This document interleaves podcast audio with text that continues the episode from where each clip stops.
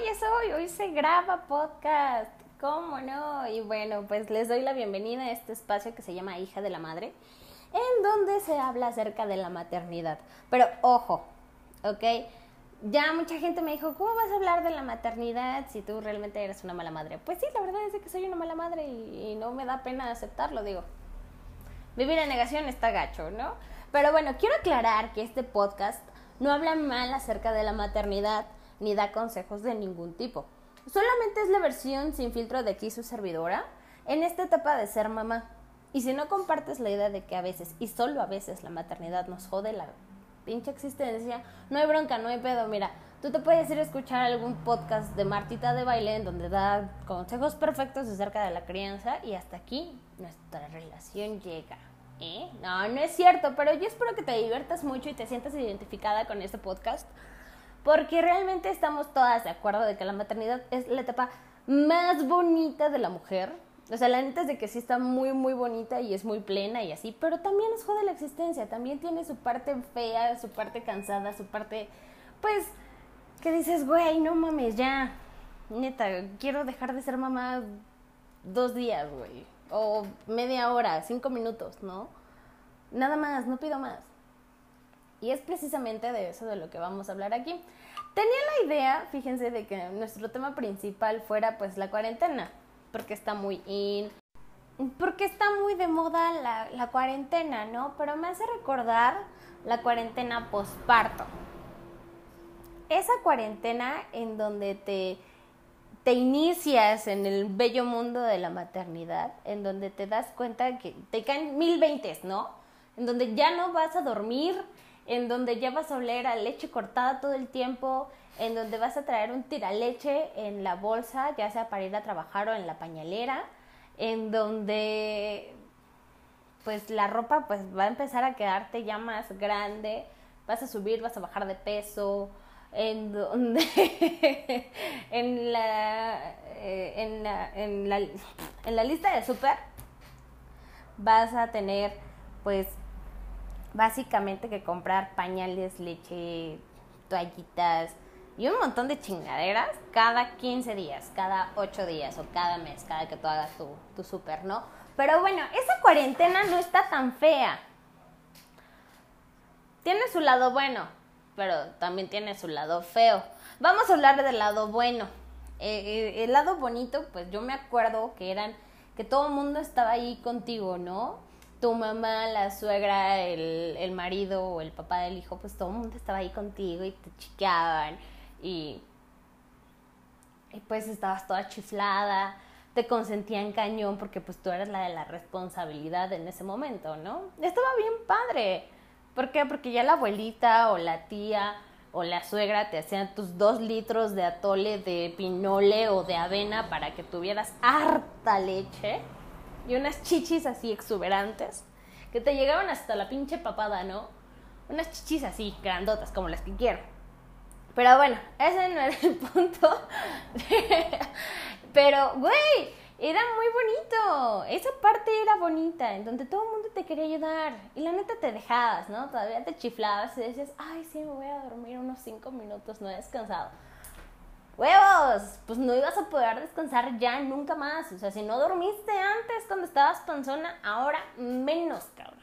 Ahora cada tres pinches horas tienes que darle de comer al bebé y estar al pendiente de que no se te vaya a ahogar, de que no lo vayas a aplastar, de que todo esté perfecto, ¿no? Y te entra esa ansiedad. Ya, ya empezamos con lo malo. Sí, porque la neta es que sí tiene más cosas malas. O sea, la ansiedad, eh, la depresión, güey, tiene pues las subidas y bajadas de peso, los dolores corporales, que no mames. Bueno, pero empecemos con los ataques de ansiedad, porque ese sí está muy, muy cabrón, muy culero.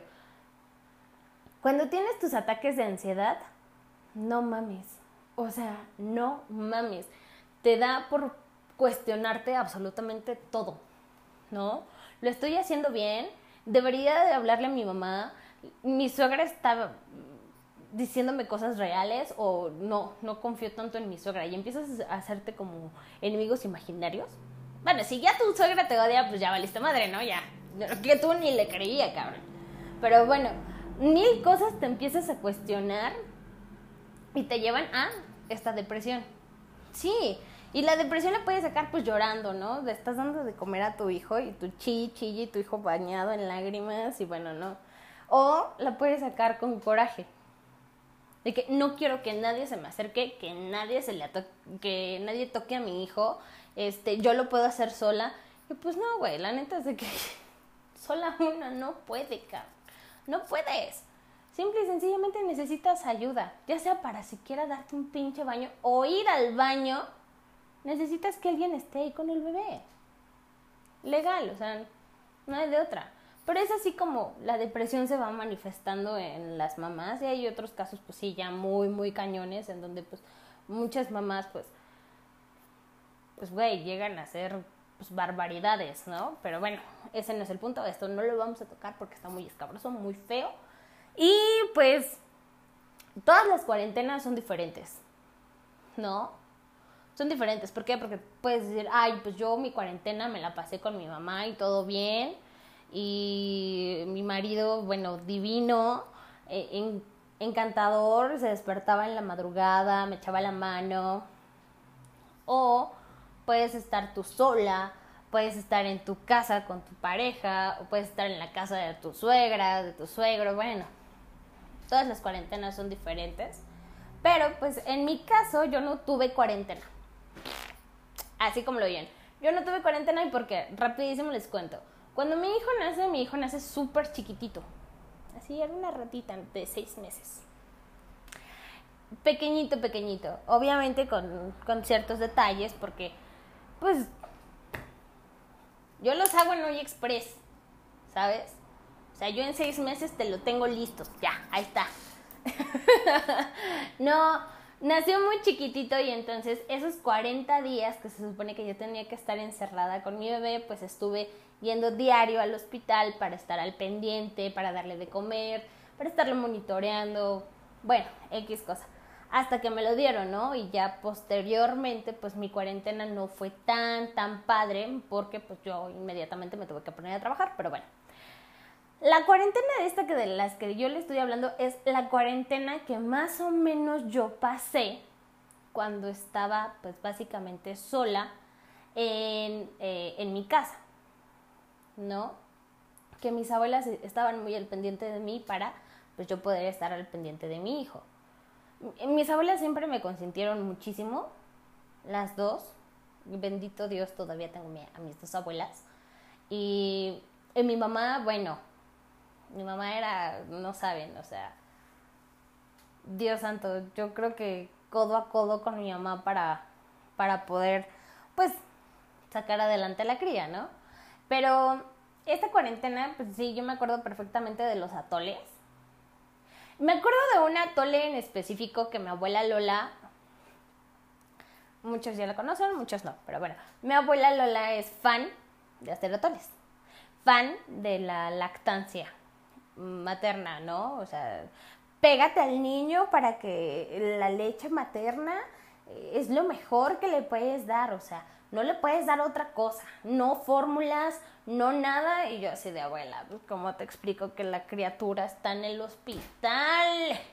Y que, o sea, sí le dan leche materna, o sea, sí, sí, sí le llevo la leche, pero pues también le dan fórmula porque tiene que ganar peso. Pero mi abuela sigue súper aferrada que no, le tienes que dar tú la leche y te lo tienes que pegar porque si no, no vas a generar leche y bueno, un montón de cosas, ¿no? Y mi abuela materna y mi abuela Tete era más como de, ¿y cómo está? ¿Y cómo lo ves? Y mándame fotito, a ver si puedes, y bueno. Pero siempre al pendiente mis dos abuelas, bien bonitas, bien lindas. Y mi mamá, pues sí, ¿no? También ahí preocupada y chiqueándome. No te comas esto ponte la faja. Oye, este, tienes que tener cuidado con, con no agacharte porque vas a sangrar mucho y bueno, mi mamá de verdad, si no me tenía en una caja de cristal era porque tenía que ir al hospital, porque si no mi mamá, por Dios que me encerraba en una caja de cristal para que no tuviera ningún problema. y pues bueno, otra cuarentena que estuve muy presente fue en la de mi hermana mi hermana es más chica que yo, este, pues fue igual mamá muy, muy joven. Y pues igual, ¿no? Pero ella tuvo que pasar su cuarentena, y digo tuvo porque lamentablemente somos mamás solteras. Bueno, no, no, lamentablemente, la neta es de que no. O sea, está muy chido, tiene sus pros, sus contras, pero somos mamás solteras. Y su cuarentena ella se la pasó pues en, en casa, cuidando a su bebé y cuidando a mi hijo también. ¿Por qué? Porque pues, yo tenía que trabajar y mi mami también estaba trabajando. Entonces ella solita se quedaba con los dos niños.